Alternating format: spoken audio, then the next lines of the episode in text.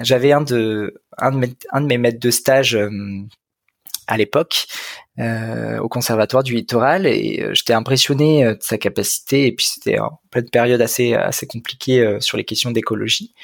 Et je lui avais demandé ouais mais comment tu fais pour pour te motiver à aller à te lever tous les jours et à agir quoi? Quand on voit l'état de la planète etc et il m'avait répondu, euh, tu sais Antoine, euh, si euh, nous on se lève pas, en fait, il y aura plus personne derrière. Et ça, j'avais trouvé ça hyper beau. Et c'est un peu un mantra que je ben, que je garde, une philosophie que je garde. Donc globalement, gros soutien à toutes les personnes qui travaillent sur les questions de biodiversité, de climat. voilà, de continuer, d'avancer tous les jours pour essayer qu'on ait un, un monde durable et et vivable surtout euh, dans les prochaines décennies. Bonjour et bienvenue sur IDETER, le podcast des territoires qui osent. Je suis Pierre-Alexandre Evrard, passionné par les territoires et engagé pour l'écologie. L'audace, c'est d'y croire, quoi. En fait, de croire. Euh, en fait, c'est de s'accrocher à ses rêves.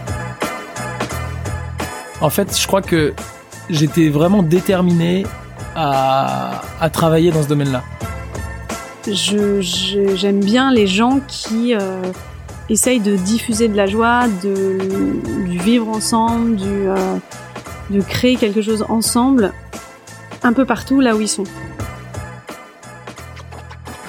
Avec IDETER, je vous propose de rencontrer ensemble des femmes et des hommes qui se mobilisent partout en France pour la transition écologique. C'est parti Avant de commencer l'épisode, je suis très fier de vous présenter le premier partenaire d'IDETER. Il s'agit de Wild Slow, une agence de communication responsable. Nous étions faits pour nous rencontrer. Nous partageons un socle de valeurs communes et une profonde envie d'agir. La raison d'être de Wild Slow, changer la com, c'est participer à changer le monde. Wild and Slow prône pour une communication durable, positive et inclusive. L'agence repose sur des engagements RSE forts et une transparence sans limite sur son activité. Pour ne pas laisser le monopole du cool aux irresponsables, Wide and Slow se met au service des entreprises et des territoires engagés dans la transition écologique. Pour en savoir plus, je vous laisse découvrir l'agence en allant sur wideandslow.fr. Bonjour et bienvenue dans ce nouvel épisode d'IDETER, le podcast qui vous plonge dans la transition écologique auprès des territoires qui la font vivre. Alors cette fois-ci, je vous invite à la découverte d'une démarche qui fait de plus en plus parler d'elle.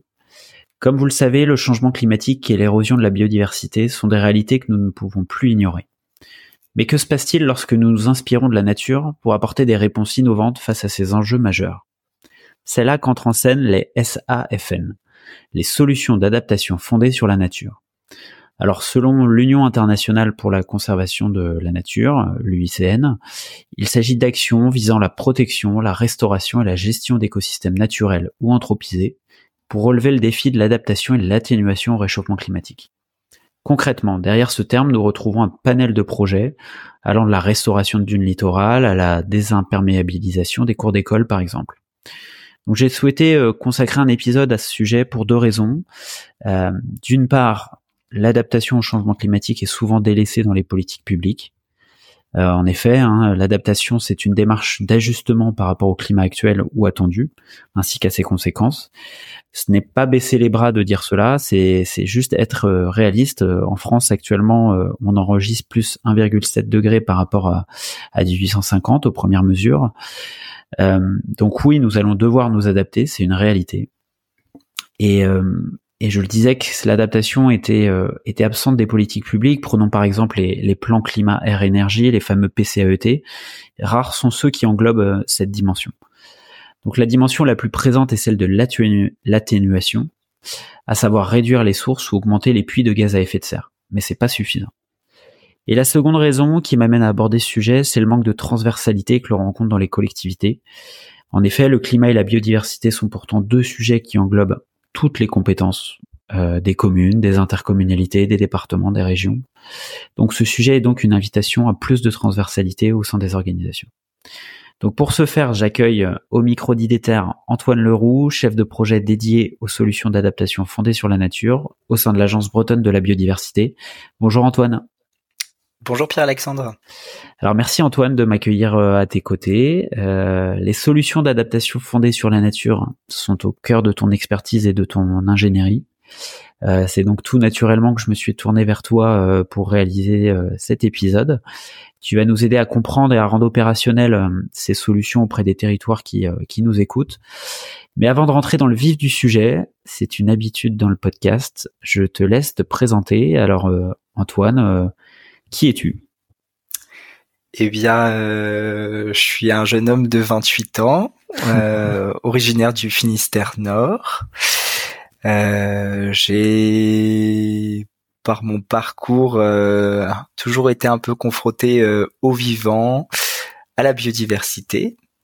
voilà, à la base, je voulais faire biologiste marin à Brest. Puis finalement, je me suis progressivement tourné vers la gestion des écosystèmes. Euh, voilà, je travaillais pour euh, le conservatoire du littoral euh, sur les espèces exotiques envahissantes, sur les zones humides, donc tout ce qui est marais, tourbières, prairies, notamment dans les Hauts-de-France. j'ai toujours aimé la gestion de, de projets, l'animation, la communication. j'ai fait pas mal d'années dans l'associatif étudiant. Donc euh, j'aime bien toute cette notion de, de réseau, de partage, euh, d'échange. Euh, ça me plaît bien.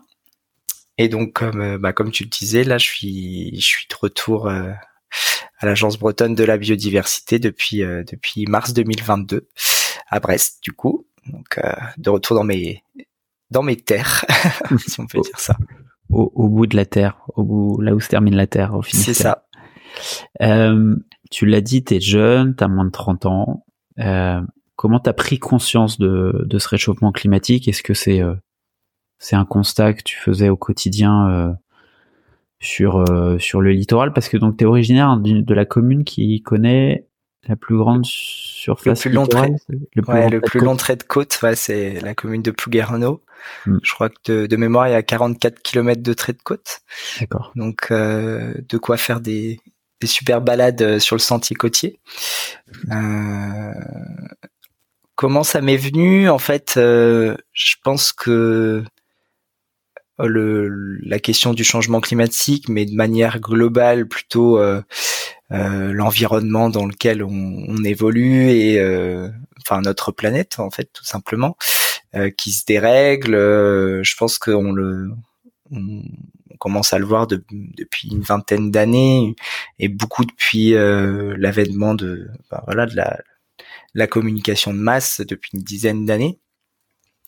Et euh, c'est vrai que euh, bah, dans nos parcours de formation, je pense que maintenant c'est c'est vraiment des sujets qui commencent vraiment à être émergents et qui se sont qui s'intensifient de par euh, voilà les, les, enseignants aussi euh, qui sont sur ces domaines-là, les enseignants chercheurs. Donc euh, ma prise de conscience, elle a été un peu d'abord par mon parcours professionnel, par ma curiosité sur sur tous ces sujets, et puis et puis globalement aussi par voilà des des effets qu'on voit un peu au quotidien alors que nous on voyait moins jusqu'à présent en Bretagne, mais qu'on commence bien à voir aujourd'hui. Euh, mais voilà des d'autres d'autres impacts qu'on a vus euh, voilà assez impressionnants euh, dans d'autres parties du monde depuis depuis une dizaine d'années quoi. Ouais complètement.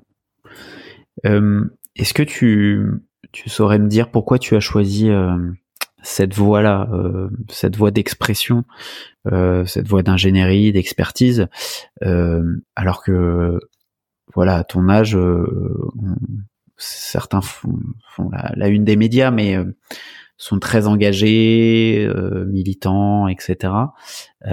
toi, toi, voilà, pourquoi tu as choisi plutôt cette forme d'expression-là plutôt que celle du militantisme ou autre?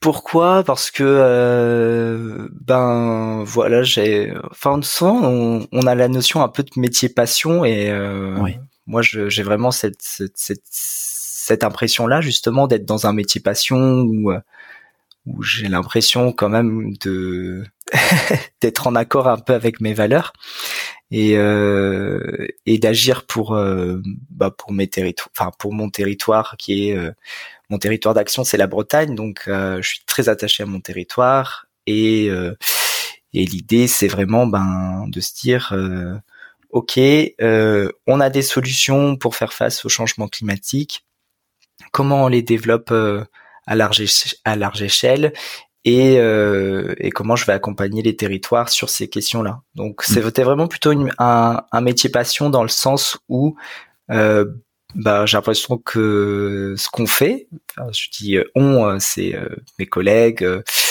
tous les autres acteurs qui travaillent sur ces sujets-là, bah, on a on a quand même vocation à, à essayer de d'avoir une terre et en tout cas un mode de vie qui est le plus durable et le plus vertueux possible pour qu'on reste qu'on reste vivant sur alors moi j'aime bien rappeler ça c'est je me dis quand même souvent dans mes interventions je dis bah faut quand même rappeler qu'on est on a une vie hyper complexe mais on est sur un caillou qui flotte au milieu de nulle part quoi donc c'est quand même assez exceptionnel donc on, il serait intéressant qu'on puisse préserver au maximum ce qu'on a réussi à enfin ce que la vie euh, et l'univers a réussi à créer quand même. Oui, c'est clair. Tu, on le sent un peu, mais quel est ton, état d'esprit par rapport à, ce sujet-là, par rapport à voilà aux, conférences. Après, on va revenir sur tes missions, mais aux, animations que tu peux donner et autres. C'est voilà, par quoi tu es traversé? Euh, alors souvent on en rigole, mais euh, on passe souvent un peu d'un état un peu bipolaire, c'est-à-dire que euh, on peut être euh, un jour très très pessimiste et complètement défaitiste. Ça c'est une réalité. On voit ce qui se passe à tous les à toutes les échelles. Hein. Un peu démotivé parfois, on se dit ah ça va pas assez vite vu l'urgence etc. Et le lendemain, on peut être complètement optimiste et euh, vraiment positif sur euh, sur ce qui arrive, ce qui est fait sur les territoires, ce qui est fait euh, ailleurs, ce qui émerge. Ce qui, on va t'en parler aussi. Voilà, tout l'aspect mobilisation des citoyens. Enfin, il y a, y a beaucoup de choses qui qui arrivent. La mobilisation des scientifiques. Enfin, il y a plein de choses. Donc, on passe vraiment d'un état à chaque fois un peu euh, voilà, on passe, euh, c'est c'est tout noir, tout blanc, un peu gris, donc euh, c'est c'est compliqué à gérer parfois, mais je suis plutôt d'une nature optimiste, donc en général j'essaye de, de toujours voir le positif. Et c'est vrai que bah, tu l'as présenté un peu là sur les, les solutions d'adaptation fondées sur la nature. Euh, c'est une nouvelle vision de de voir la biodiversité, de voir le climat, on pourra en rediscuter. Euh, mais c'est vraiment une nouvelle approche qui permet. Bon, aujourd'hui on a le constat. Le constat il est assez alarmant, il est assez grave. Euh, il est justement euh, plutôt euh, défaitiste ou en tout cas euh, très sombre pour l'avenir. Et on arrive avec voilà cette démarche quand même quand on parle de solution, c'est qu'il y a, il y a une solution à un problème Hmm. Donc, euh, donc moi voilà, c'est plutôt, euh, c'est plutôt finir par une note positive en général quand je, je discute avec les territoires. Euh, et cette approche-là, elle est, elle est beaucoup plus intéressante et ça évite justement qu'on, qu'on finisse tous et toutes euh, dépressifs. Euh, est-ce que euh, donc je l'ai présenté en intro, tu travailles à, l'agence bretonne de la, biodiversité, euh, qui est une, émanation de l'Office français de la biodiversité. Tu vas pouvoir nous, le présenter. En effet, voilà comment euh, comment cette agence est, est structurée et puis euh, et puis peut-être nous parler de tes missions avant d'aborder le les solutions d'adaptation fondées sur la nature. Ok. Euh, alors, bah, l'agence bretonne de la biodiversité, c'est un établissement public. Euh, donc qui a, qui a été euh, donc c'est un c'est un statut particulier c'est un établissement public de coopération environnementale et ça c'est un statut qui a été euh, rendu possible notamment par la loi de 2016 sur la biodiversité et ce qui a permis en fait au à l'État et aux différentes régions de pouvoir mettre en place ces établissements, ces agences régionales de biodiversité. Euh, donc nous en Bretagne, on est une, une, agence assez jeune. On a été fondé en 2020. Donc euh, nos fondateurs, hein, c'est, tu l'as dit, c'est l'Office français de la biodiversité, mais c'est aussi et surtout euh, la région Bretagne et l'Adréal. Donc il y a trois trois fondateurs.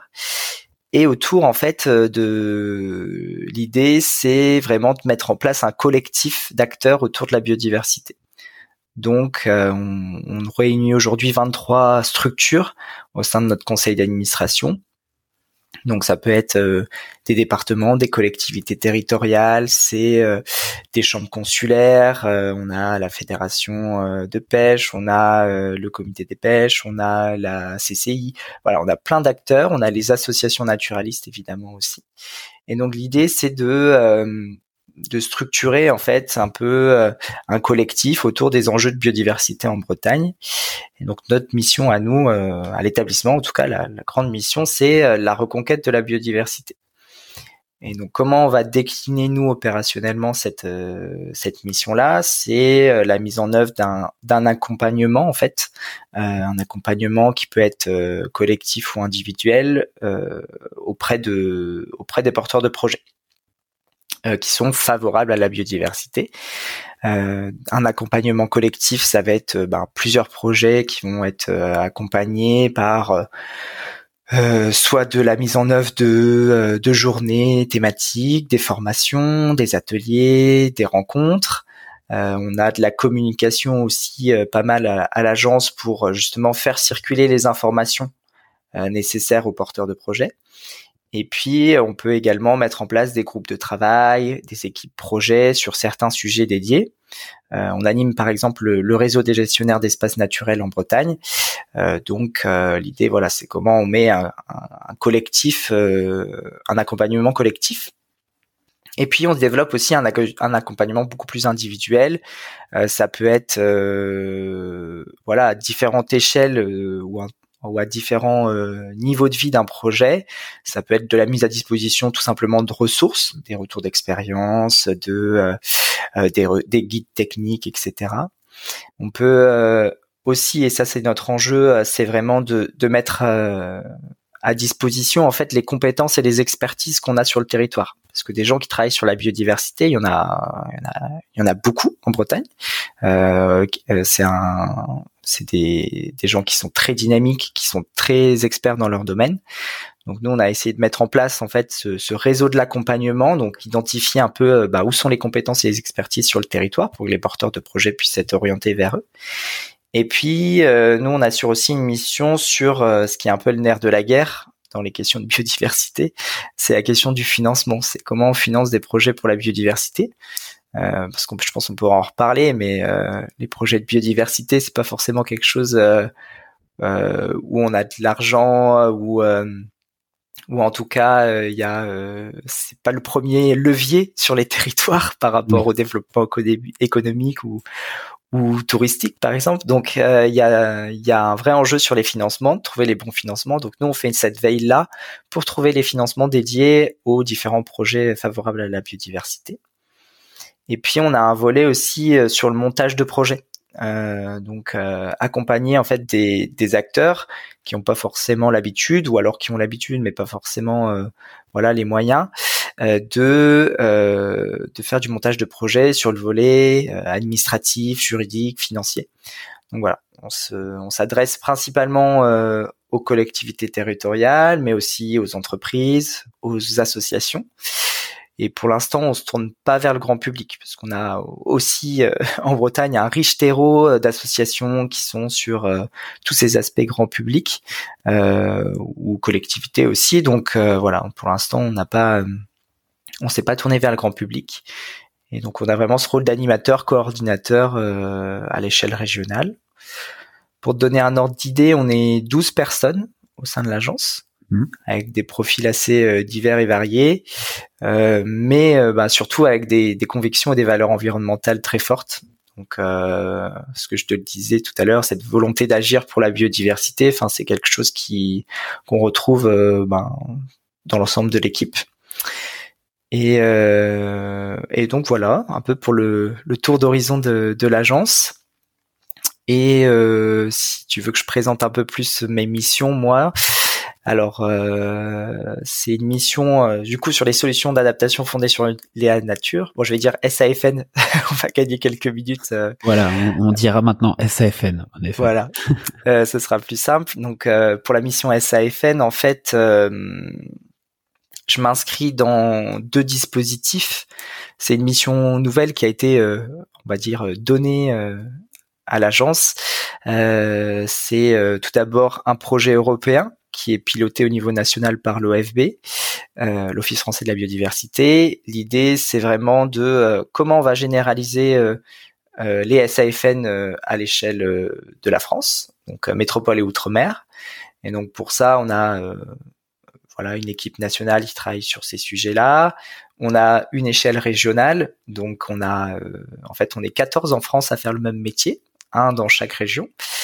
Et euh, on a euh, également une échelle locale avec des sites pilotes. Donc moi, je m'inscris déjà dans ce premier, euh, ce premier volet de projet européen. Et puis, je m'inscris également dans la stratégie régionale de la région Bretagne sur l'adaptation au changement climatique, qui avait déjà cette volonté aussi de se dire, parce que la région est chef de file sur la biodiversité et le climat, de se dire, ah, ce serait quand même chouette qu'on puisse articuler ou en tout cas mettre en, mettre en musique euh, la biodiversité et le climat sur les mêmes euh, sur euh, voilà sur le même la même égalité. Et donc les SAFN étaient une, évidemment aussi un, un, une mission qui qui vous qu'il souhaitait développer. Donc voilà un peu sur le cadrage. Ok. donc euh, non, non, mais après on va revenir. Euh, ouais, plus précisément. ouais, sur sur sur sur de quoi on parle et tout, mais euh, peut-être tu l'as évoqué, la biodiversité. Est-ce que tu peux rappeler, même si j'ai j'ai fait un épisode notamment sur le sujet, mais voilà comment la biodiversité. Alors on peut prendre la Bretagne ou, ou le Grand Ouest peut-être que comment la biodiversité se porte-t-elle? Voilà, dans quel état est-elle aujourd'hui? La biodiversité va mal. ça c'est pas une, c'est pas une nouveauté. Euh, alors, mais ne nous quittez pas. Mais, restez, encore avec. Restez encore. Euh, euh, la biodiversité va mal, sinon il y aurait pas de, il y aurait pas autant d'acteurs sur la biodiversité, j'ai envie de dire. Euh, alors au niveau Bretagne, mais euh, c'est, enfin en fait, euh, on retrouve un peu les mêmes causes partout, euh, on va dire de que ce soit à l'échelle nationale ou mondiale hein, sur la biodiversité.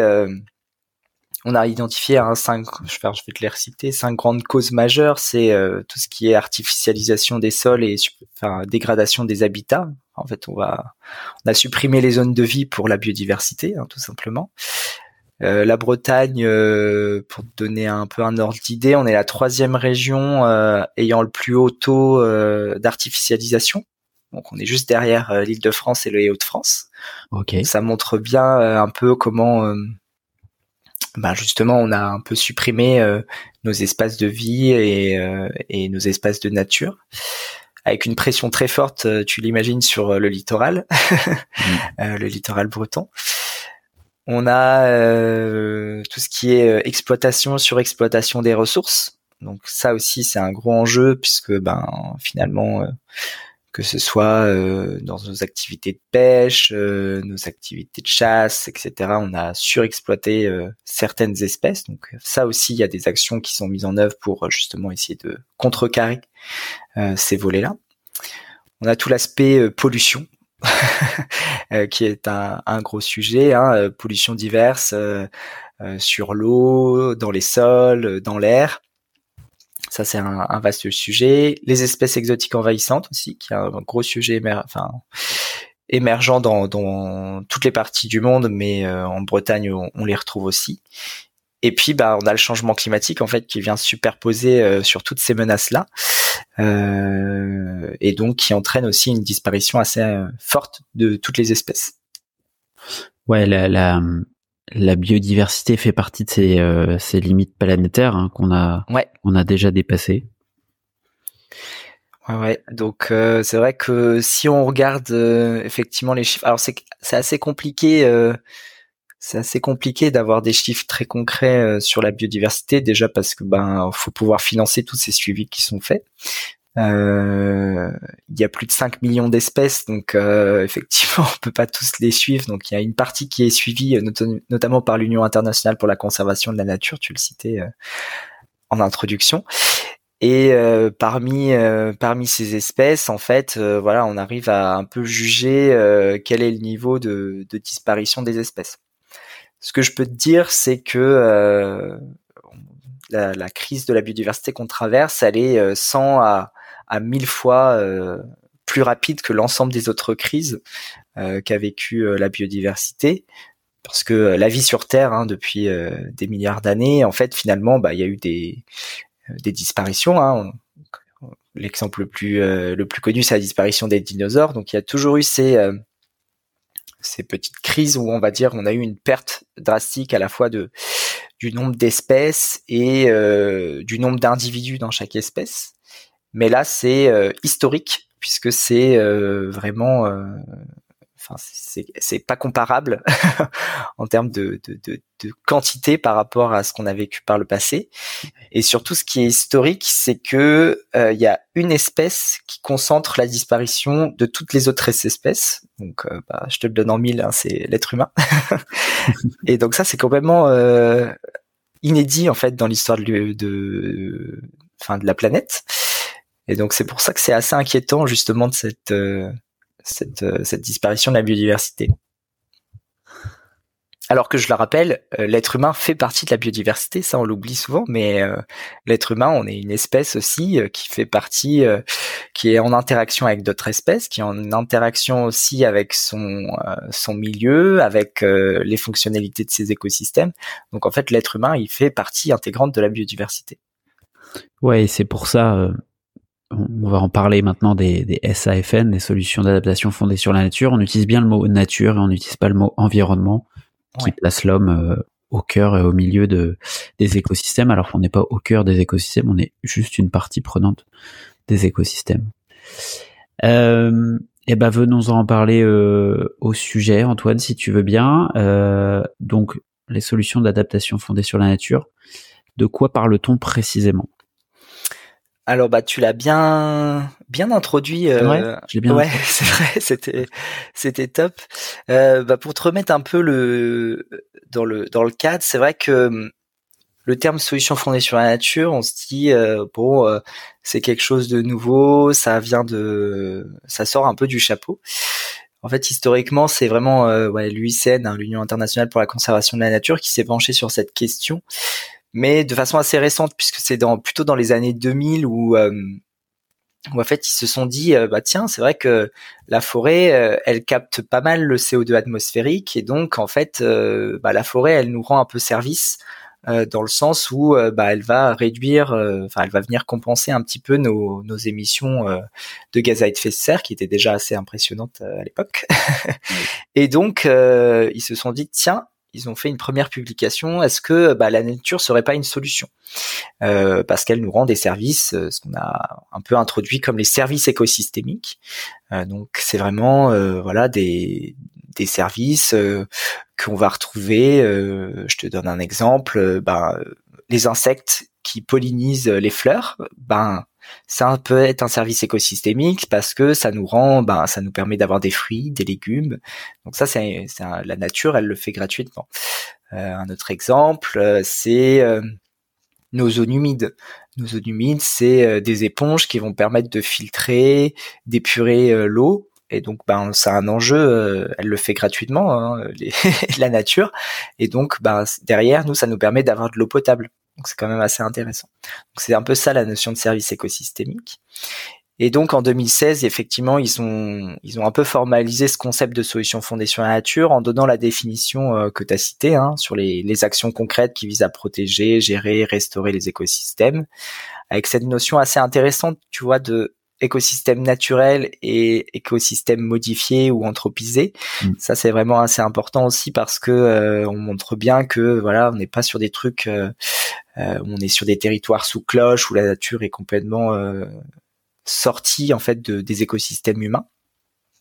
avec cette notion donc de défi de société donc là, on là, on parle spécifiquement de l'adaptation au changement climatique, mais euh, l'UICN, ils en ont défini sept, euh, notamment euh, tout ce qui est question de ressources en eau, le développement économique, euh, la santé humaine, la sécurité alimentaire, voilà, le changement climatique, la biodiversité. Donc voilà, ça c'est les grands défis de société, c'est lesquels, c'est les défis face auxquels l'humanité est confrontée.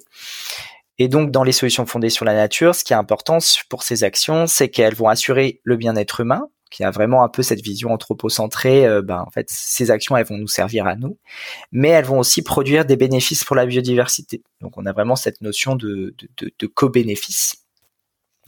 Et ce qu'on entend souvent, c'est ah oui, donc c'est quelque chose de nouveau.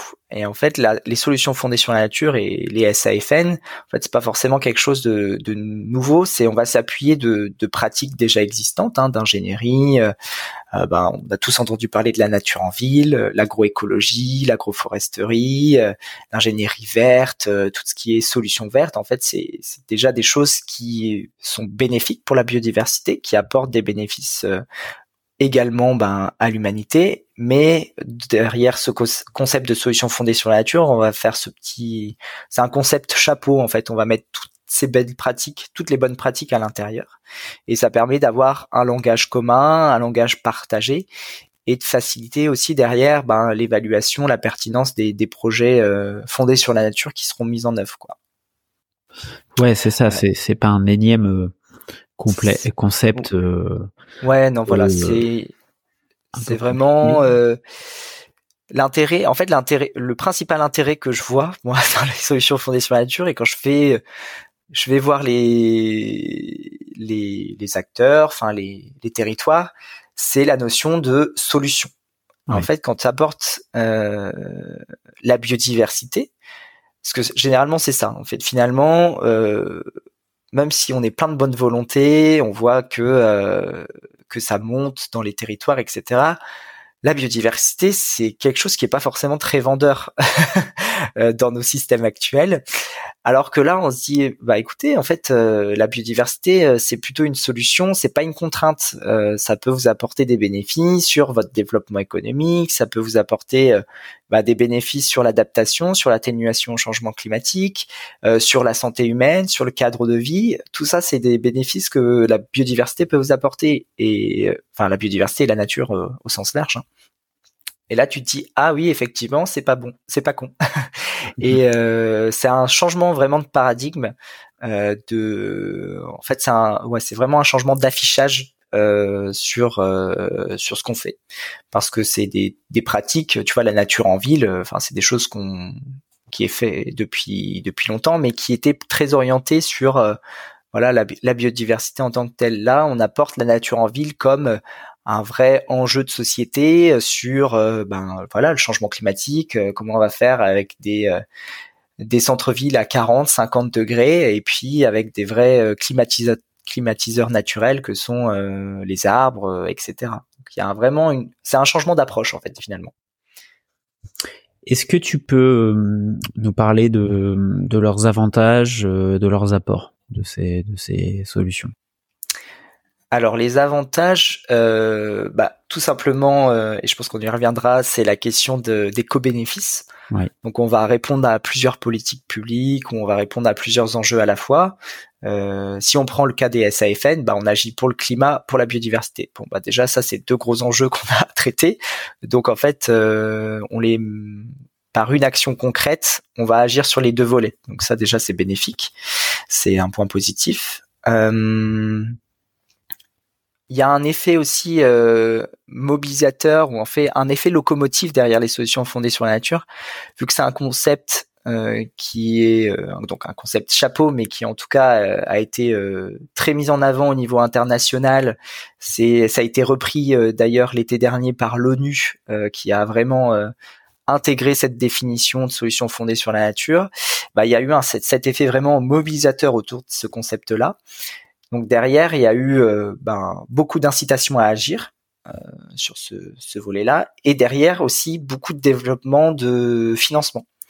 Donc euh, nous, on voit là depuis un an et demi le nombre de financements orientés sur les solutions fondées sur la nature, il est, il est grandissant, quoi, il est exponentiel.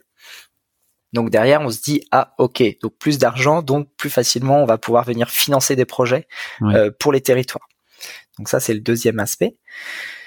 Le troisième, c'est la question de la durabilité. Euh, si on prend en compte euh, l'évolution du climat, donc l'évolution du climat, euh, voilà, bon, ça, on pourrait faire un sujet à part entière là-dessus, mais tu sais qu'il y a une certaine incertitude sur comment le climat va évoluer parce que ça dépend effectivement de notre capacité aujourd'hui à euh, agir sur nos mesures d'atténuation.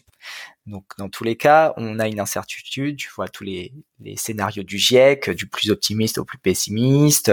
La France se dirige vers bon allez, on va s'orienter sur une stratégie euh, France à plus 4 degrés.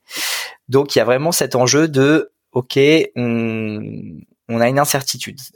Et ce qu'on a réussi à démontrer, c'est que la nature, elle a une certaine résilience. Donc finalement, on n'est pas au on n'est pas au dixième de degré près sur la nature, même si euh, euh, bah, effectivement chaque dixième de degré compte, mais on a une, flexibilité de la nature et de sa résilience. Elle a ses limites, hein, comme tout, comme tous. Hein. C'est sûr que si on a une, une France à plus 8, plus 9 degrés, effectivement, euh, la nature, c'est pas en plantant des arbres qui vont pas pouvoir maintenir, vivre, qu'on va pouvoir s'en sortir. Mais en tout cas, on est quand même dans un cadre qui garantit une durabilité avec une certaine flexibilité sur l'évolution du climat, ce que ne permet pas, par exemple, euh, de l'ingénierie civile classique, qui est, euh, tu sais, euh, il y a des seuils. Si on prend le cas d'exemple, l'exemple très concret des digues de protection sur le littoral, c'est de l'ingénierie civile.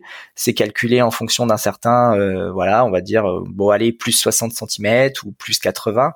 Donc en fait, c'est si on est dépassé, ben en fait, la digue, elle sert plus à rien. Donc elle, l'ingénierie civile a ses propres limites. Donc euh, les solutions fondées sur la nature, elles, elles ont voilà cette euh, on est sur du vivant, donc on on n'a pas forcément aussi tout en tête la euh, voilà toutes les limites qu'on peut avoir. Ça c'est des gros travaux de recherche d'ailleurs qui sont qui sont lancés là-dessus aussi pour savoir bah, jusqu'où pourra aller la résilience de la nature face au changement climatique. Et puis le dernier aspect euh, qui est positif, mais qui est surtout positif pour euh, beaucoup d'acteurs de la biodiversité, c'est qu'on va impulser une mobilisation euh, dans des secteurs où la biodiversité n'est pas forcément euh, considérée ou peu considérée.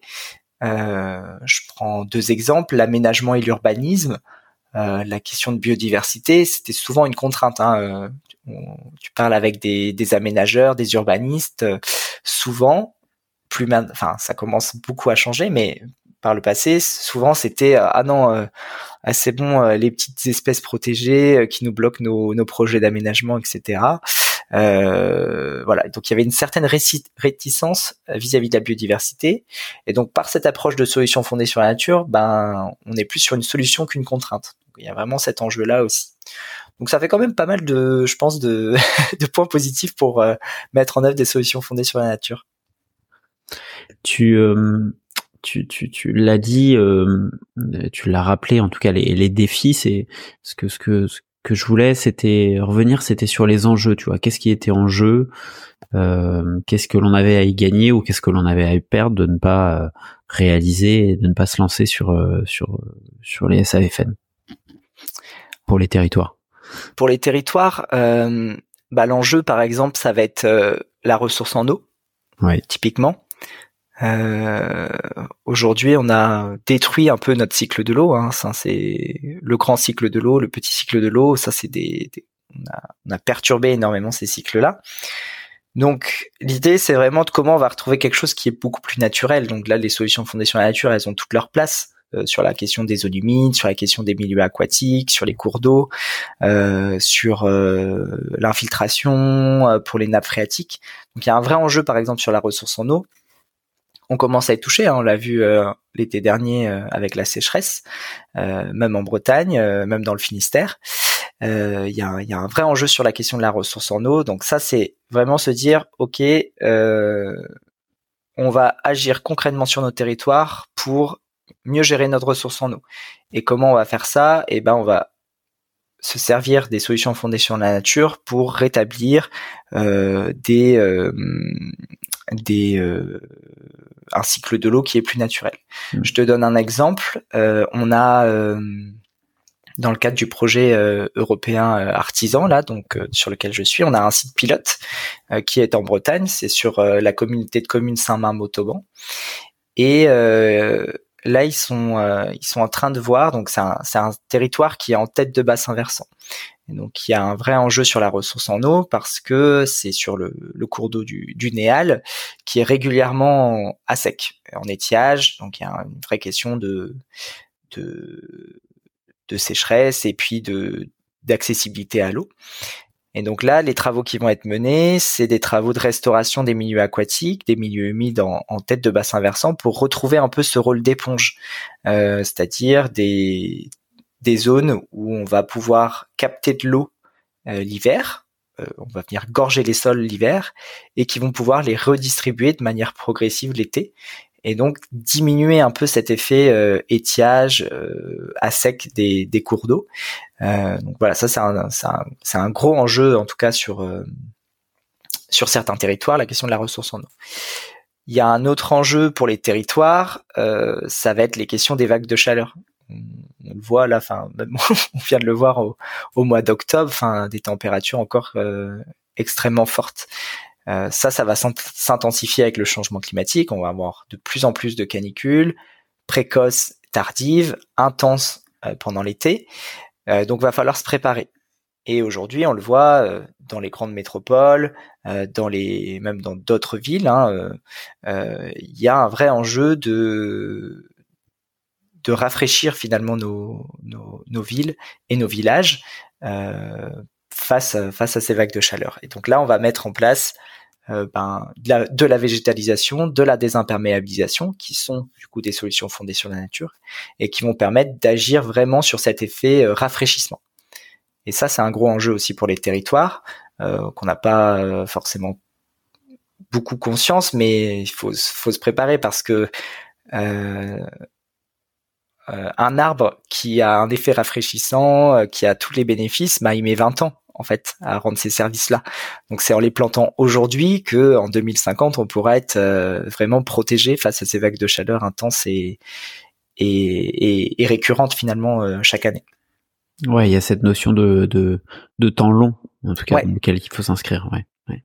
Ça c'est aussi intéressant euh, dans les solutions fondées sur la nature, c'est cette nouvelle approche aussi de de laisser le temps au temps en fait finalement on est on est aussi euh, dans cette démarche de travailler avec le vivant qui a son, propre euh, cadrage temporel on va dire. Et donc ça c'est hyper intéressant aussi de pouvoir voir l'évolution euh, progressive en fait de de ce de la nature. Oui, complètement. Est-ce que tu peux continuer sur euh, sur des exemples concrets à nous partager sur lesquels l'agence est mobilisée, par exemple?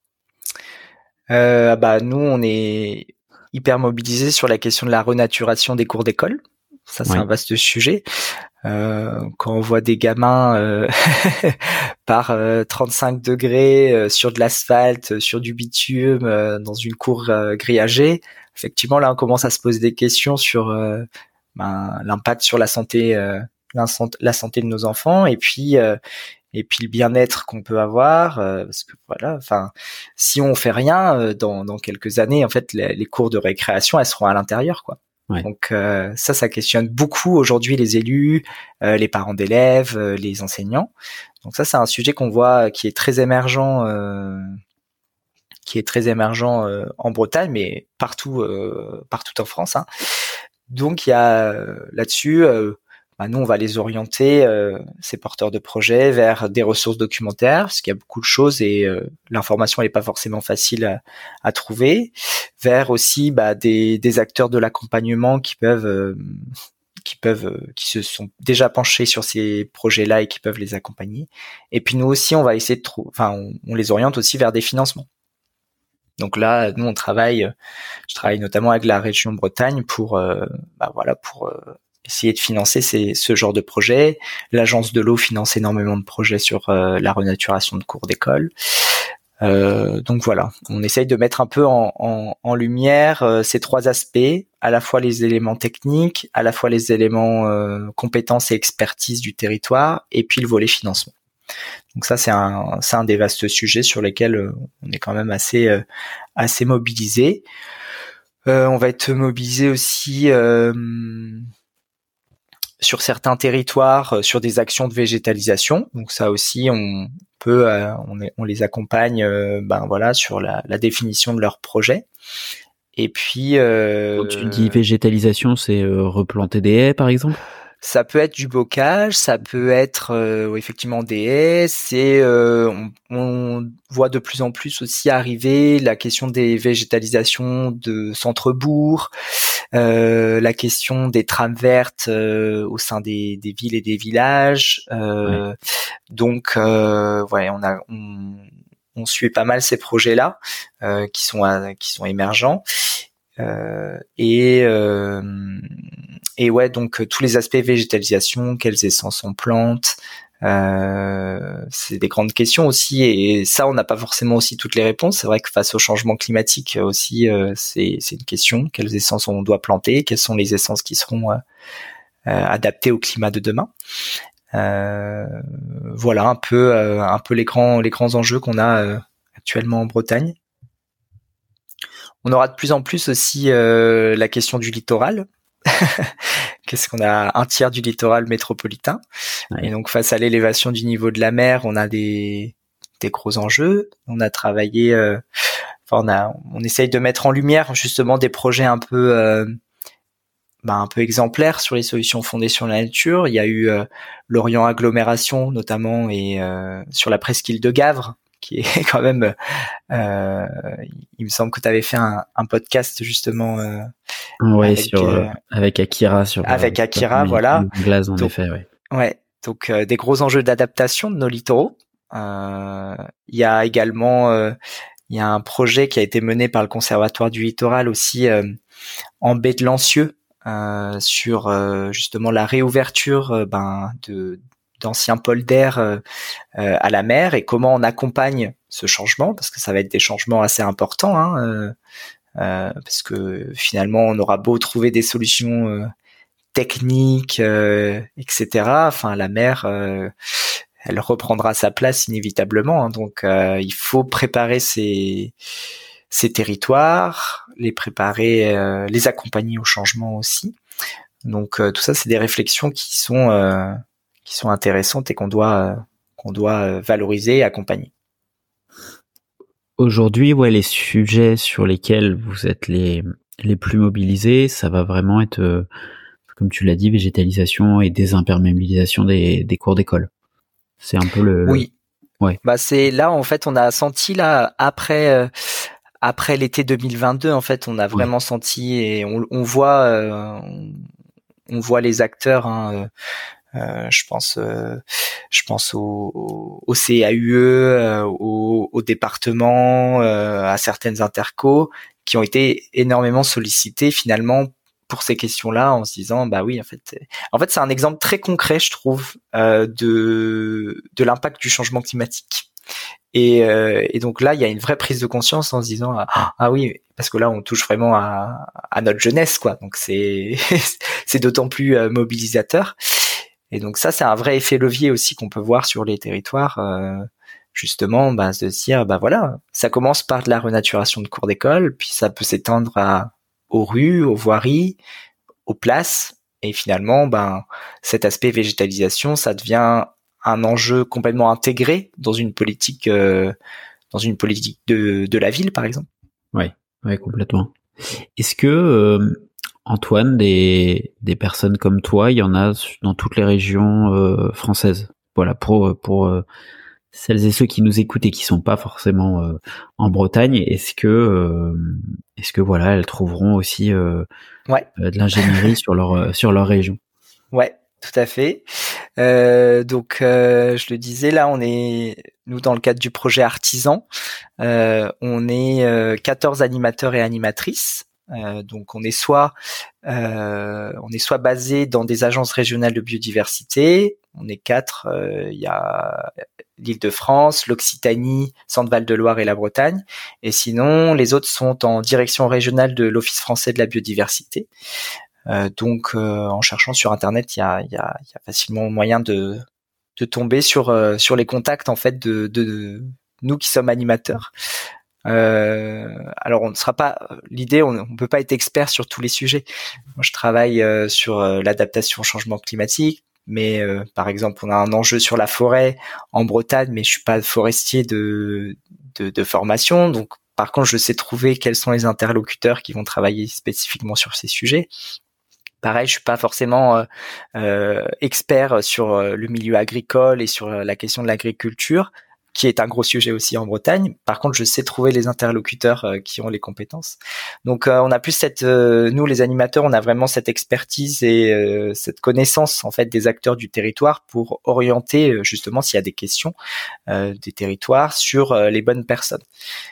donc voilà, je, les 14 animateurs, enfin en tout cas pour l'instant on est vraiment 14 animateurs. L'idée c'est que justement de déployer puisque ben, notre notre objectif dans Artisan c'est vraiment que l'ensemble des enfin que les solutions fondées sur la nature et en particulier les SAFN euh, soient généralisées donc que finalement il y ait des compétences dans chaque euh, dans chaque euh, chaque territoire dans chaque intercollectivité euh, euh, euh, et dans chaque euh, voilà dans chaque dans chaque région qui ait des de plus en plus de compétences sur ces sujets-là. Oui, c'est mais. Et c'est ça. Tu as parlé des, des financements, euh, donc euh, financements régionaux, tu l'as dit. Euh, après, la région Bretagne est-elle seule à, à, financer des, des, projets de ce type-là, ou pareil, on va retrouver un peu des financements de ce type-là un peu partout?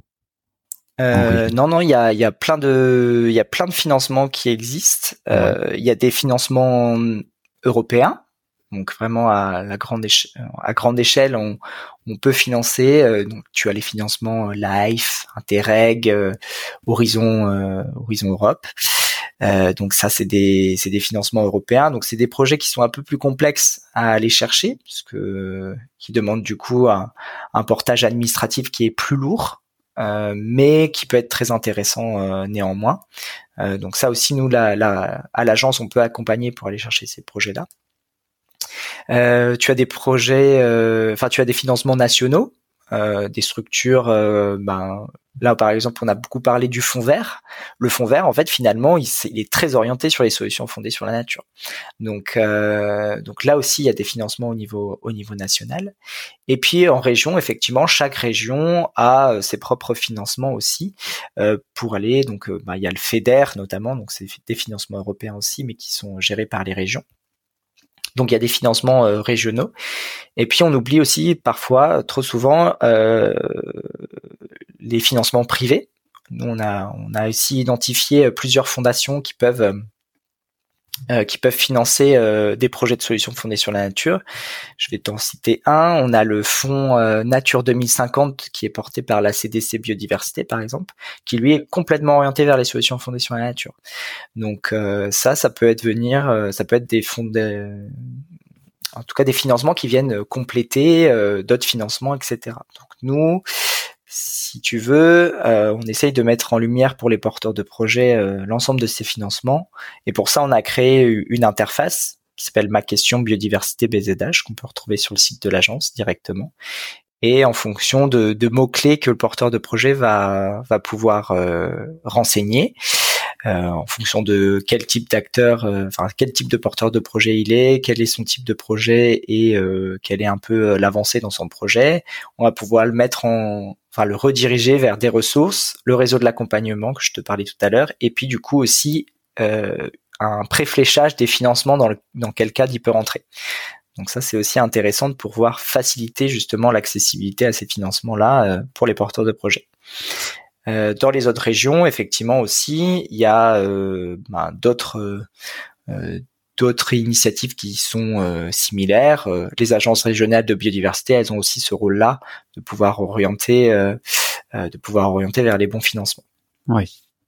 Est-ce que est-ce qu'il y a une nécessaire mise à l'échelle de ces solutions-là? C'est-à-dire que par exemple, euh, alors tu vas me le dire, euh, une noue paysagère que tu fais en pleine zone d'activité, euh, donc un fossé naturel que tu fais où tu laisses la végétation spontanée pousser, puis où tu as des eaux pluviales d'une certaine zone qui, viennent se tamponner en fait à ce niveau-là. Est-ce que euh, pour toi c'est une solution d'adaptation fondée sur la nature? Et est-ce que c'est ce genre de projet que tu peux financer? Alors tout ce qui est, euh, alors ça va ça va dépendre en fait. Ce qui est assez intéressant aussi dans les solutions fondées sur la nature, c'est qu'on est vraiment sur du cas par cas. Euh, il y a un cadrage quand même international de l'UICN derrière derrière les solutions fondées sur la nature parce que souvent, enfin souvent, on a vu parfois certaines entreprises euh, dire euh, oui on fait des solutions fondées sur la nature et en fait en creusant un peu tu te dis bah non c'est de l'ingénierie civile euh, où est votre bénéfice pour la biodiversité vous travaillez en fait vous êtes basé sur beaucoup de béton ou des choses comme ça. Donc vous êtes plutôt sur de la enfin sur de la maladaptation des fois. Donc c'était un terme qui est un peu galvaudé maintenant et donc il faut rester vigilant sur ce qu'on met derrière les solutions fondées sur la nature les solutions fondées sur la nature, je l'ai pas précisé, mais euh, euh, n'auront pas réponse à tout. Et donc euh, nous, ce que on promeut aussi et avec l'UICN aussi, c'est la mixité des solutions, mettre des solutions en synergie les unes avec les autres, parce que ben ça dépendra de chaque contexte, mais en tout cas le l'idée c'est quand même de que les solutions fondées sur, sur la nature soient prépondérantes vraiment dans, dans le choix des solutions. Euh, sur la question des nous, alors ça va être très intéressant, effectivement, euh, si euh, tu es dans une, une zone d'activité, par exemple, euh, qui est entourée par différentes, différentes, différents espaces naturels ou semi-naturels en tout cas, de pouvoir avoir une réflexion comme tu le disais, à l'échelle, c'est-à-dire avoir une échelle pertinente. Est-ce qu'on peut avoir des continuités écologiques qui vont pouvoir se faire? Est-ce qu'on va pouvoir avoir euh, voilà des espèces qui vont pouvoir se déplacer? Et puis sur la constitution en elle-même de la noue, si c'est une noue paysagère, bah c'est euh, quelles espèces on a plantées euh, justement. Si on est sur une noue écologique, et eh bien là c'est plutôt de laisser faire la nature, de voir ce qui ce qui pousse, on a de la végétation spontanée. Euh, on va privilégier les noues écologiques parce qu'effectivement, il y a un vrai intérêt pour la biodiversité, pour euh, la biodiversité locale. Euh, et puis, ce qui va être intéressant, c'est aussi le mode de gestion qui va être effectué. Parce que souvent, moi, je peux voir des, des projets d'aménagement type nous, où finalement, ben, c'est des nous engazonnés qui sont tendus toutes les semaines euh, et donc, euh, quelle est l'expression de la biodiversité dans un sur un terrain de foot qui est euh, finalement courbé hein, C'est juste ça. Oui. bah pas vraiment. Donc ça, on va pas mettre ça en lumière comme une solution fondée sur la nature. C'est un mix, c'est plus de l'ingénierie. mais en tout cas, pour nous, ça ne rentre pas, ça rentrera pas parce que il n'y a pas de gain net pour la biodiversité.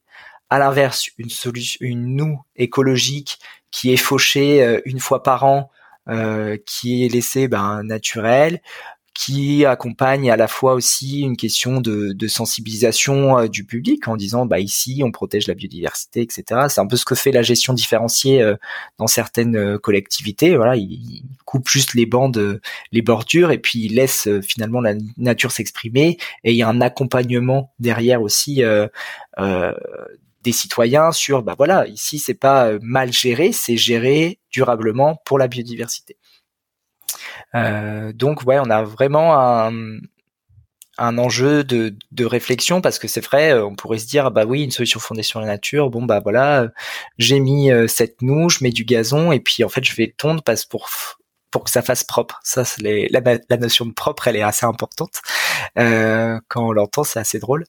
Euh, et donc, euh, l'idée, voilà, c'est vraiment comment on va accompagner aussi ce changement de regard en disant, bah voilà, en fait, une noue écologique, euh, ça a beaucoup plus d'intérêt qu'une noue euh, gérée euh, de manière intensive, quoi. Ouais, ouais, ouais, complètement. Ouais, il faut aussi, il y a cette notion aussi de de laisser faire, laisser mm. faire, ce que j'entends. Euh,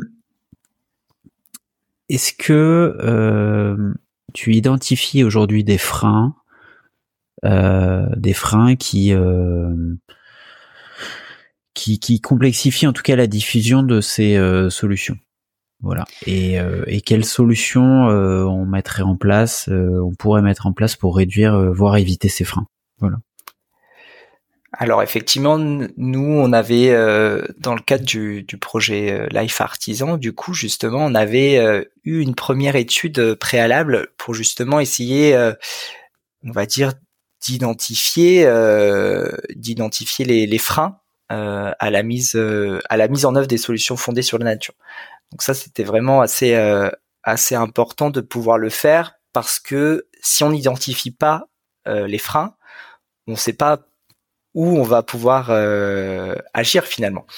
Donc euh, l'idée c'était qu'on a réussi à décliner, on va dire, euh, de manière différente les différentes les différentes comment dire les différents freins sur les étapes différentes du, du projet. Donc à l'émergence, c'est par exemple la crainte, euh, la crainte du changement. Bah non, on a toujours fait comme ça. Pourquoi on ferait différemment? Euh, On a la crainte euh, aussi de que ça marche pas. Ça c'est possible. c'est possible parfois. Enfin, on est souvent dans ce qu'on dit souvent dans la dans les solutions fondées sur la nature, c'est qu'on est dans de l'expérimentation et puis on est avec du vivant. Donc gérer du vivant, c'est pas c'est pas forcément facile.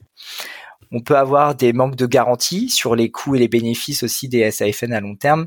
Ça, on a pu le voir parce que ça, souvent, ça a été mal anticipé euh, les coûts de gestion parce que euh, bah, c'est sûr que quand on met un quand on met du bitume, et eh ben voilà, le bitume il reste sur place pendant pendant 30 ans, j'en sais rien, euh, et puis il bougera pas.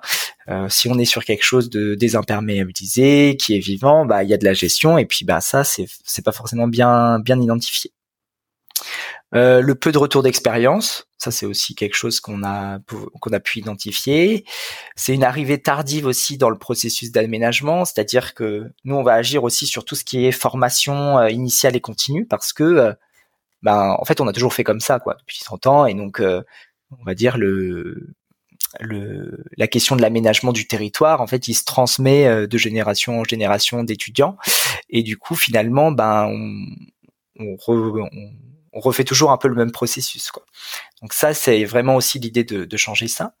Sur la conception même euh, des, solutions, c'est euh, euh, les cadres, le manque de cadres, on va dire des marchés publics par exemple, ou de la réglementation qui est très on va dire complexe ou en tout cas qui est très cloisonnée.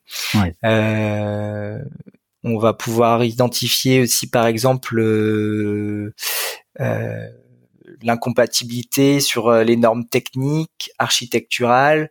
Par exemple, nous, y a, on a un vrai, une vraie problématique, c'est par exemple tout ce qui est bâtiment de France, tout ce qui est culturel ou en tout, tout ce qui est un peu oui, à valeur patrimoniale. voilà, patrimoine en fait, patrimoine historique bah finalement, si on veut végétaliser un, un pied, bah en fait ça dénature le paysage, enfin le, le patrimoine, et donc ça c'est pas possible.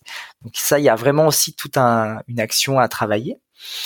Euh, L'enjeu aussi, je pense fondamental, ça c'est une des premières, un des premiers retours qu'on a euh, souvent dans les territoires, c'est toute la question de l'acquisition foncière parce que aujourd'hui on est sur un foncier, je l'ai dit, hein, on est une des régions qui est le plus artificialisée, donc on a vraiment un enjeu sur le foncier et de pouvoir euh, voilà construire en fait finalement.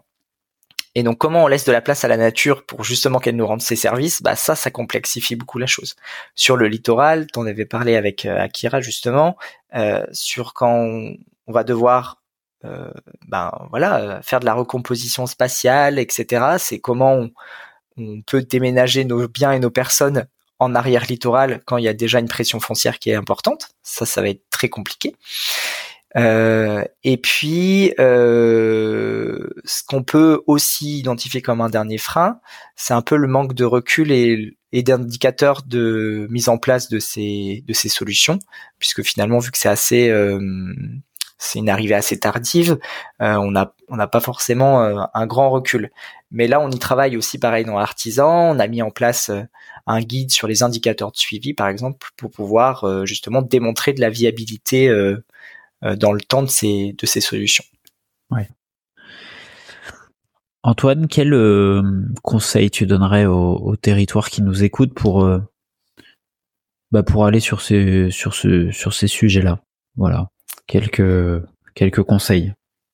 Euh, moi, je mettrais un, premier conseil, c'est euh, favoriser la transversalité euh, dans les territoires. Il y, a un, il y, a un, vrai enjeu en fait d'interconnaissance des métiers. Il y a, il y a des métiers en fait où, ça, enfin sur le sur un même espace, on va pas forcément avoir des discussions ou des échanges. Hein. Nos systèmes, ils sont très en silo finalement. Euh, L'aménageur, il va pas forcément travailler avec l'écologue euh, de la collectivité ou des espaces verts, qui travaille pas avec euh, euh, la personne en charge de l'eau ni de la voirie. Et donc là, vraiment, l'enjeu, c'est vraiment bien que ces experts, hommes et femmes, dans leur domaine, ils puissent aussi échanger avec leurs collègues. Euh, pour avoir des projets, des planifications aussi sur le territoire qui soient intégrées. Alors c'est pas simple, hein, ça prend du temps, c'est une façon différente de travailler, mais je pense que ça c'est vraiment essentiel aujourd'hui euh, de pouvoir euh, bah, de pouvoir confronter en fait les, les, différentes visions et chercher en fait des compromis sur euh, l'aménagement du territoire, sur euh, notre question d'urbanisme, sur nos questions voilà sur nos questions de la ressource en eau, etc. Je pense qu'il y a y a à la fois ce volet-là de transversalité et ce volet d'acculturation en fait des différents enjeux. Aujourd'hui, on a des experts qui font très bien leur travail, euh, mais l'idée c'est aussi de comment on les fait monter en compétence sur d'autres sujets qu'ils soient un peu plus, enfin qu'ils aient un peu plus conscience de l'ensemble des, des sujets et des enjeux. Et je pense que euh, il y a un vrai, il y a un vrai vrai enjeu d'acculturation sur le sujet du climat et de la biodiversité. Hein. Euh, ça c'est c'est sûr. Et comment on met en interaction les deux. Euh, on en parle de plus en plus, hein, mais climat et biodiversité, c'est les deux jambes de la transition écologique. Et si on traite pas les, les ces deux sujets de manière transversale, en fait, on n'y arrivera pas. Donc il y a un, un de mes conseils que je pourrais donner, c'est vraiment celui-là, c'est de favoriser euh, favoriser la culturation, l'échange, la transversalité, euh, la montée en compétences et la formation. Ça, je pense que c'est aujourd'hui c'est c'est indissociable. Et, euh, et pour ça, bah, il y a plein de choses qui sont, il y a plein d'outils qui existent, il y a plein de, il y a plein d'acteurs qui travaillent sur sur ces sujets-là. Donc, faut pas hésiter aussi à, à pouvoir les planifier aussi euh, dans le, euh, dans ces, dans le, les enjeux du territoire. C'est euh, les élus, les techniciens, les citoyens. voilà, il faut vraiment qu'on continue à monter en, en compétences sur tous ces, ces sujets-là. Parce que nous on est vraiment dans notre domaine nous on, euh, on fait c'est notre quotidien. Donc pour nous ça nous paraît tellement évident en fait. Mais euh, on se rend compte euh, rapidement que euh, bah il y a encore un gros gros besoin de sensibilisation acculturation à ces sujets là donc euh, voilà ce serait un de mes premiers mes premiers conseils c'est vraiment pas oublier cet aspect qui est fondamental. Ouais et, et ça bouge un peu je le vois dans les collectivités euh, certaines maintenant de taille euh, euh, de taille intermédiaire on va dire sur sur des des intercommunalités euh, communautés de communes ou communautés d'agglo certaines maintenant en effet ont fait le choix si tu veux d'avoir un, un, service à part de tous les autres euh, un service lié à la transition écologique justement pour mm. mieux gérer cette transversalité et essayer de faire avancer tous les autres services ouais. et donc toutes les autres compétences euh, vers un même objectif quoi. Mais euh, mais ça bouge, voilà, ça bouge un peu quand même, ouais. Oui, oui, ah, bien sûr. Je justement, je, je, je favorise. Euh, on voit, il y a des choses qui sont incroyables, qui sont hyper chouettes qu'on voit dans des territoires, et je pense que bah, tout l'intérêt qu'on a nous, c'est de, de pouvoir valoriser ce qui se fait sur les territoires et et que ces collectivités-là, ces territoires soient vraiment on va dire euh, moteur et euh, et qui puisse euh, avoir un, cet effet vraiment boule de neige sur l'ensemble des autres territoires qui se sont pas encore lancés ou qui sont en pleine réflexion. Donc effectivement, ça prend du temps. on peut pas aller plus vite que que la musique, mais en tout cas, voilà, c'est l'idée, c'est vraiment que il y ait cet effet emballement et que finalement ça devienne naturel de travailler de, de cette façon-là. Ouais, de cette façon-là, bien sûr. Euh, Est-ce que tu souhaites ajouter quelque chose d'autre euh, sur cette partie euh, consacrée aux, aux solutions? Ou est-ce que pour Euh, alors, bah, euh, je voudrais juste euh, repréciser. Donc là, on a parlé beaucoup de l'adaptation au changement climatique, Oui. mais euh, en fait, elle est, elle est cruciale parce que on- elle doit être, bah, on doit prendre conscience que finalement, elle sera aussi im- importante que l'atténuation. Et, euh, et donc là, l'idée, c'est que euh, on remet pas du tout en cause l'atténuation. Bien au contraire, c'est que ces deux volets, ils sont indissociables. Ils doivent être traités de manière euh, manière conjointe. Euh, tu, on précise souvent que l'adaptation, c'est le parent pauvre hein, dans les politiques publiques. Aujourd'hui, il faut que les deux volets soient soient vraiment ben, travaillés de pair. Et ce qui est assez intéressant dans les solutions fondées sur la nature, c'est qu'elles agissent à la fois sur l'atténuation et l'adaptation. Donc, euh, si je prends l'exemple des zones humides, euh, l'adaptation, c'est euh, elles vont servir sur, par exemple, réduire le risque d'inondation réduire le risque de sécheresse, mais elles vont aussi venir capter du carbone. Et donc ça, euh, bah, c'est hyper important pour l'atténuation. Elles vont devenir des puits de carbone. Donc ça, c'est chouette aussi. Donc voilà, juste un petit rappel sur euh, atténuation, adaptation. Euh, on y va. on n'hésite pas, on y va. En effet. Euh, on arrive à la conclusion de l'épisode et comme à mon habitude, moi j'aime poser la question suivante à mes invités, vu qu'IDETER c'est le podcast des territoires qui osent, donc il y a cette notion d'audace. Et derrière ce terme, qu'est-ce que ça évoque pour toi l'audace? Alors, qu'est-ce que ça évoque pour moi l'audace? Euh, Pop. Question hyper difficile. Euh, l'audace, euh, euh, l'audace, ce serait d'y aller, euh, enfin de se lancer sans avoir toutes les cartes en main. Je pense que ça peut résumer bien l'audace, c'est la prise de risque un peu. Et, et des fois, euh, bah, des fois, on- des fois ça marche pas, c'est pas grave. Et des fois ça marche et c'est génial. Donc euh, voilà, un petit peu l'audace, euh, l'audace des, enfin dans des territoires, ça peut être ça. se, se- se- ouais, se lancer et, et derrière ce que j'entends aussi c'est euh, voilà expérimenter même si on n'a pas tous les tenants et aboutissants mais en tout cas Tout à fait. expérimenter. Ouais.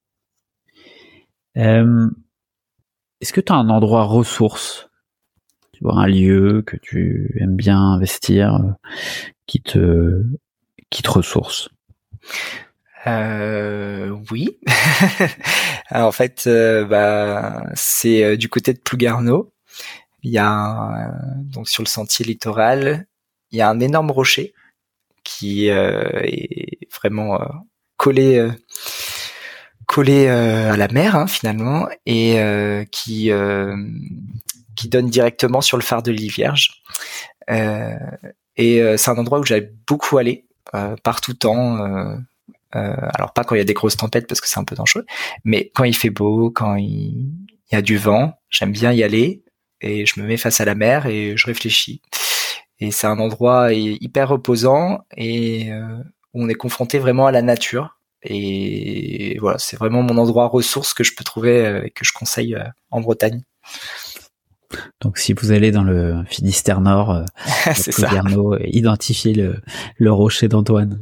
Euh, Est-ce que tu as euh, des inspirations Tu vois, est-ce que tu as des personnes qui t'inspirent particulièrement plutôt que d'autres euh, par rapport à, à, à ce métier passion que tu, tu pratiques aussi?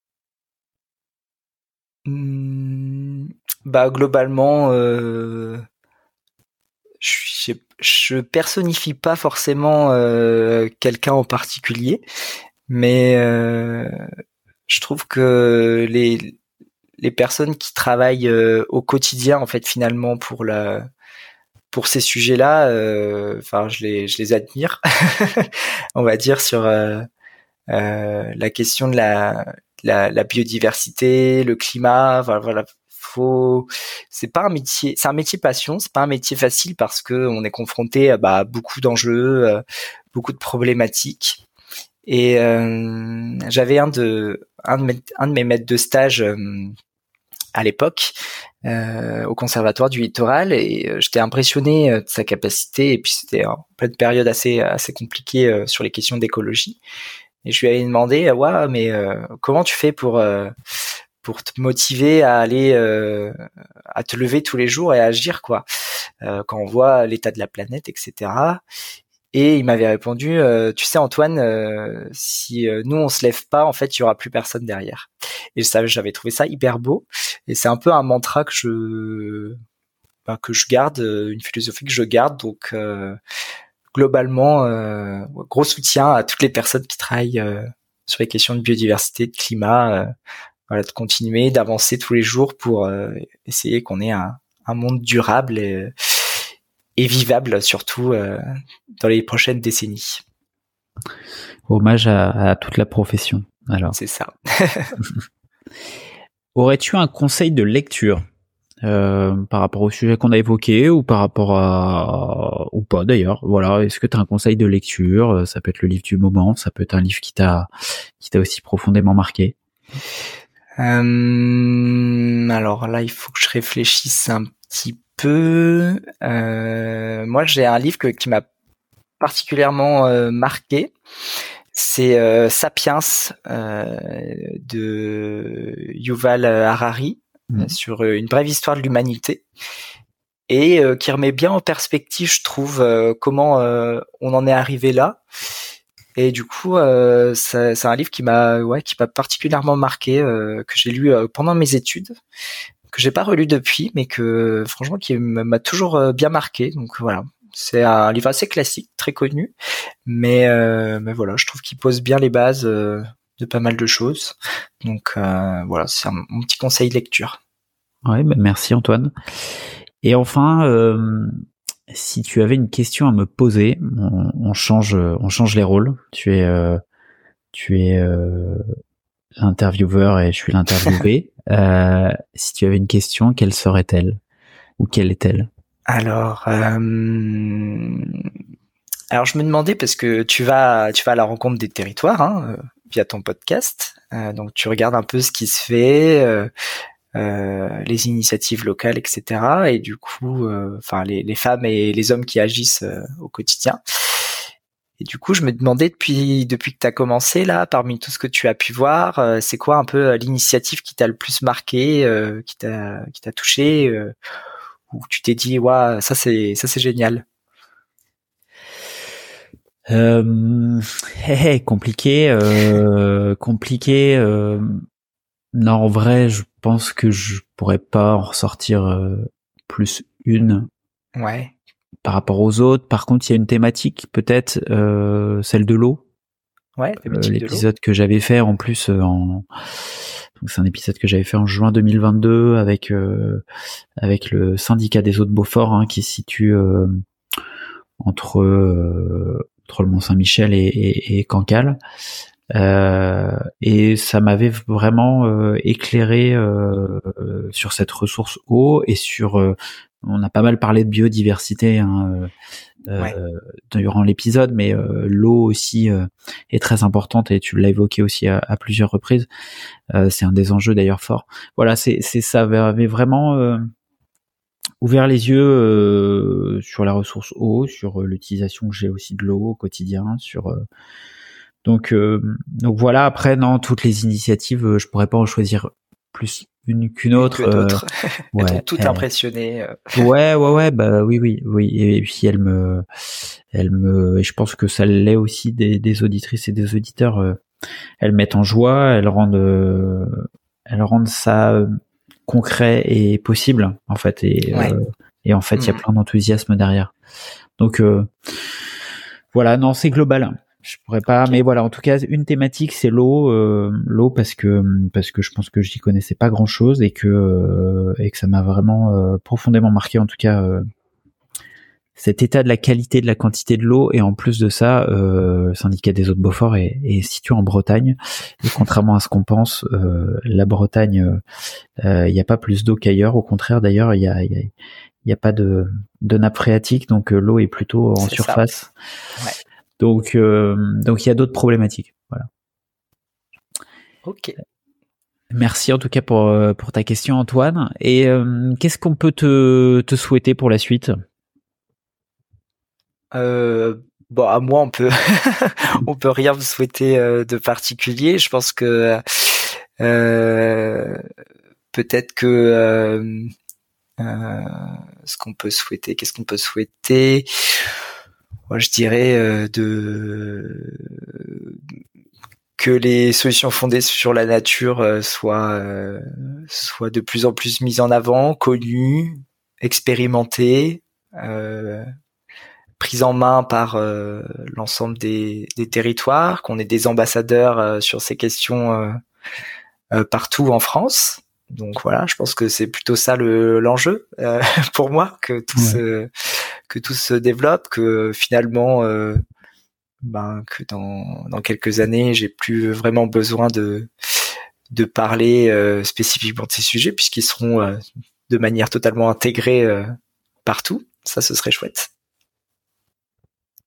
Eh ben très bien. Et où est-ce qu'on peut te contacter si les auditrices et les auditeurs ont des questions, des précisions à te demander? Alors vous avez toutes les informations sur euh, le site de l'Agence bretonne de la biodiversité, biodiversité.bzh. Ça, ouais, je le mettrai au, je le mettrai aussi en, en description. Euh, Super. je mettrai le lien. Ouais. Et donc vous pouvez accéder euh, soit directement dans la rubrique euh, l'équipe. Vous avez toutes les infos dans la rubrique agir avec le climat. Et puis si vous êtes un porteur de projet et que vous avez besoin d'accompagnement, eh bien vous avez la rubrique ma question pouvez venir euh, solliciter euh, l'agence et puis ses partenaires euh, sur sur l'accompagnement. Eh ben très bien Antoine, merci beaucoup. ce que ce que je retiens moi de, de l'échange, c'est que les solutions elles sont là, c'est c'est du bon sens, c'est savoir remettre aussi la nature et son fonctionnement au cœur de nos pratiques et de nos politiques publiques. Tu, tu, tu l'as dit. Euh, ce que tu as également dit, c'est la nécessité de transformer nos organisations. Voilà, on les appelle à plus de transversalité. Mm. Et c'est quand même, euh, c'est quand même important euh, d'aller sur ce sujet-là. Donc, si, si des élus nous écoutent, euh, eh ben, faites bouger aussi les, les lignes organisationnelles de, de vos collectivités. Et puis là encore, tu l'as dit, mais il faut le répéter, c'est que l'adaptation et l'atténuation doivent être menées de front pour permettre à nos territoires bah, de gagner en résilience, euh, euh, voilà, de gagner en, cette capacité à anticiper, à agir, à nous adapter et à, nous transformer.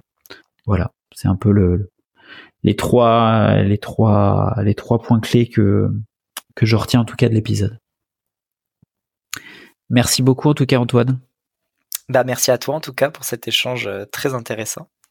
Et puis euh, et puis à très bientôt euh, sur euh, sur le GR34 alors sur le, sur le, le, le, littoral le littoral breton. Super. Merci, Antoine, à très bientôt. Au revoir. Au revoir. Super. Vous voilà arrivé à la fin de l'épisode. J'espère que celui-ci vous a plu. Si c'est le cas, je vous encourage à le partager sur vos réseaux sociaux et à mettre 5 étoiles au podcast sur Spotify ou Apple Podcast. N'hésitez pas non plus à m'écrire ou à me proposer des sujets en m'interpellant directement sur les réseaux LinkedIn, Twitter ou Instagram. À bientôt!